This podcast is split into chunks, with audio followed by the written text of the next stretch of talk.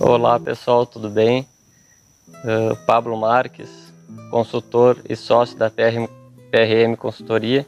Estamos de novo aqui para fazer um resumo semanal e mensal uh, com relação ao, ao mês de março de 2021. Né? A gente está num momento muito delicado de saúde pública, uh, batendo recorde atrás de recorde em termos de morte pelo Covid.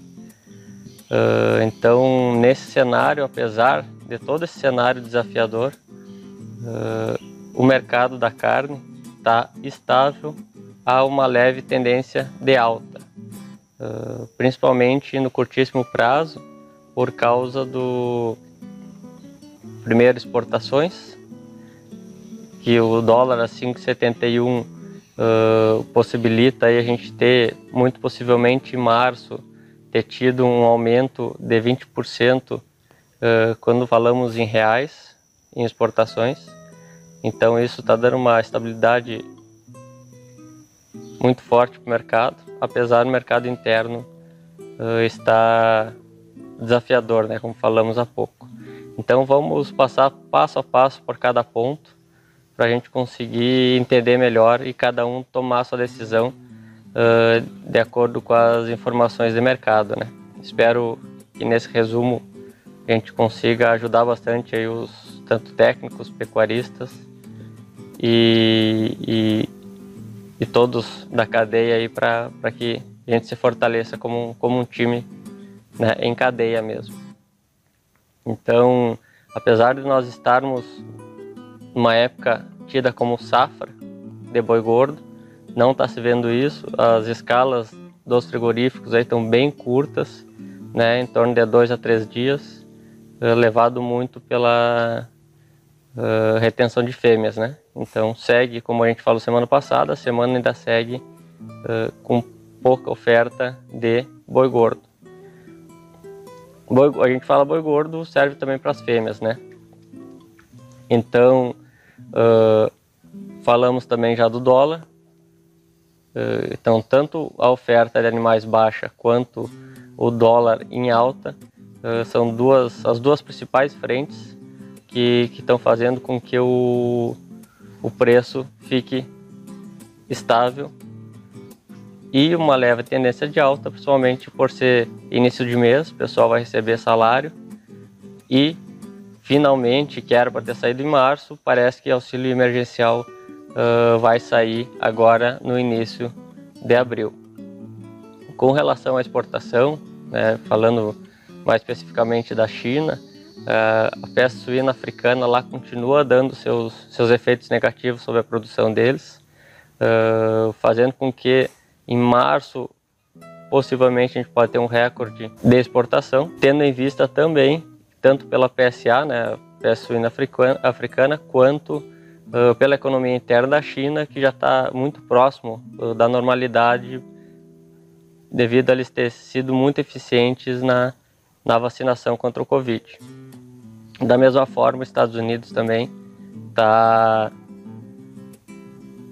tá num ritmo de vacinação muito muito elevado, aí, em torno de 40% da população vacinada, então restaurantes já estão cheios, as ruas já estão muito mais para um lado normal uh, do que de pandemia.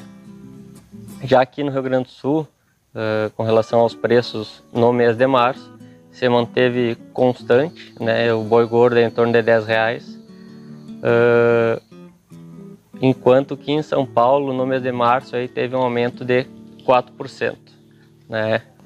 Que está em torno aí dos seus R$ 10,20, que é a praça de maior preço no Brasil inteiro, né? E aqui no Rio Grande do Sul a gente está em torno de 10 reais. Porém, uh, tanto aqui no Rio Grande do Sul também como no Brasil como um todo, grandes lotes de animais, grandes produtores de, de boi gordo, conseguem até mesmo chegar a 11 reais por quilo. São casos isolados, são, uh, são exceções, porém tem, tem esse tipo de produtor tanto aqui no Rio Grande do Sul quanto no Brasil como um todo.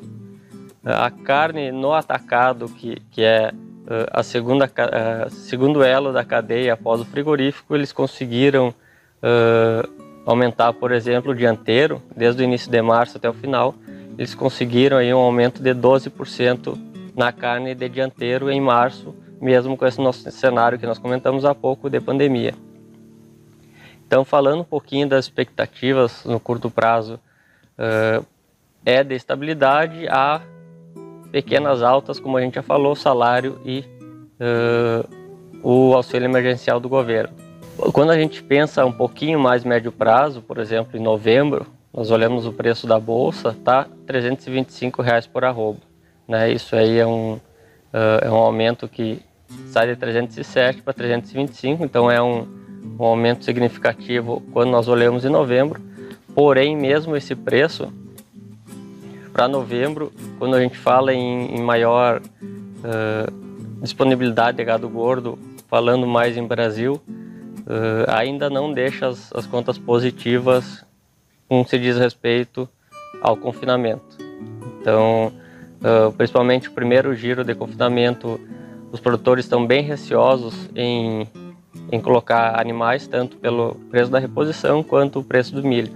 Já se esses preços chegarem a cerca de 340 reais, que dá aí sim em torno de 11 reais por quilo, aí começa a viabilizar o confinamento com os preços atuais de grãos e reposição. Uh, outro, outro viés uh, positivo que pode ter para esse preço chegar a 11 reais por quilo uh, ou 340 reais por arroba seria a abertura da economia brasileira, né? A abertura da economia brasileira está ligado num principal ponto, que é a vacinação do Covid, e um outro ponto para acelerar esse, esse, aquecimento econômico são as, como a gente também já falou semana passada, é, é são a aprovação dos, dos, das reformas que o governo vem, vem alinhando, que é tanto administrativa quanto tributária e fiscal, né? Nesse sentido, eh, essa semana que deu bastante movimento nas mídias foi a troca dos seis, seis ministros do, do governo Bolsonaro. Eh, isto tendo a análise mais, mais fria possível. Quando a gente vê notícias do mercado financeiro, eles viram com bons olhos. Por quê? porque esses uh, novos, novos ministros eles têm maior proximidade com o Centrão, né? tendo maior proximidade com o Centrão, ou seja, com o deputado Lira, uh, que este tem uma proximidade interessante junto ao, ao, ao Paulo Guedes, então, em todos esses sentidos, pode agilizar uh, a aprovação das reformas. Reformas e também de a gente conseguir seguir não rompendo o teto uh, de gastos públicos, que é uma das principais, um dos principais objetivos do Paulo Guedes, né, que, que é, por sua vez, o, o dá para se dizer assim, o conselheiro econômico junto ao Bolsonaro. Então, falando mais específico também das vacinas, uh, gente, o Brasil vacinou em torno de 20 milhões de doses, né, são eh, aí compõe 9,4% da população. E quando nós vamos para pessoas que foram duas vezes vacinadas, né, que daí sim estão imunologicamente uh, cobertas contra o vírus, o coronavírus, isso dá 2,4% da população. Tá? Uh, ontem, por exemplo, a gente quase chegou à marca de um milhão de pessoas vacinadas por dia. Se, gente, se nós seguirmos nesse ritmo, a gente consegue até o final do ano vacinar toda a população. E pensando em abertura da economia, a gente tem aí de 60 a 120 dias, quando nós, nós olhamos como aconteceu com os Estados Unidos, por exemplo, que era um case parecido com o nosso de altos, mais de 3 mil mortes por dia. Então, quando nós olhamos para os Estados Unidos, como foi o histórico deles, aí uns, quando estavam em torno de 25% uh, da população vacinada, uh, começou -se a se abrir bastante a economia. E isso daria, pegando os números do Brasil hoje, em torno de 60 a 120 dias já aconteceria conosco também. se seguirmos nessa vacinação. Uh, com relação à reposição no Rio Grande do Sul, uh, a gente viu um movimento de, de queda de 9 a 10% uh, quando nós falamos de terneiros e terneiras de duas semanas para cá, né? Porque realmente era era inviável os preços anteriores que estavam em torno de 13,80, né, ou 14 reais, hoje já está nos patamares de 12,50, que aí sim começa a ver um pouco mais de negócios acontecendo, que antes com 14 aconteciam negócios, porém eram muito poucos negócios realmente efetivados. Notícias tinha, tinha muitas, porém e, efetivamente consolidado esse negócio a gente via que, que não acontecia. Então, finalizando, pessoal, curto prazo, uh, a gente tem aí o, poucos, pouca possibilidade de mudança no preço, porém é tendência de, de estabilidade a, a uma, uma leve alta. Quando nós falamos de médio prazo, abertura da economia, nós falamos aí de, de dois a quatro meses para frente, talvez um pouco mais. Isso são as, as informações que nós temos hoje, né, de vacinação hoje, de, de relação política hoje.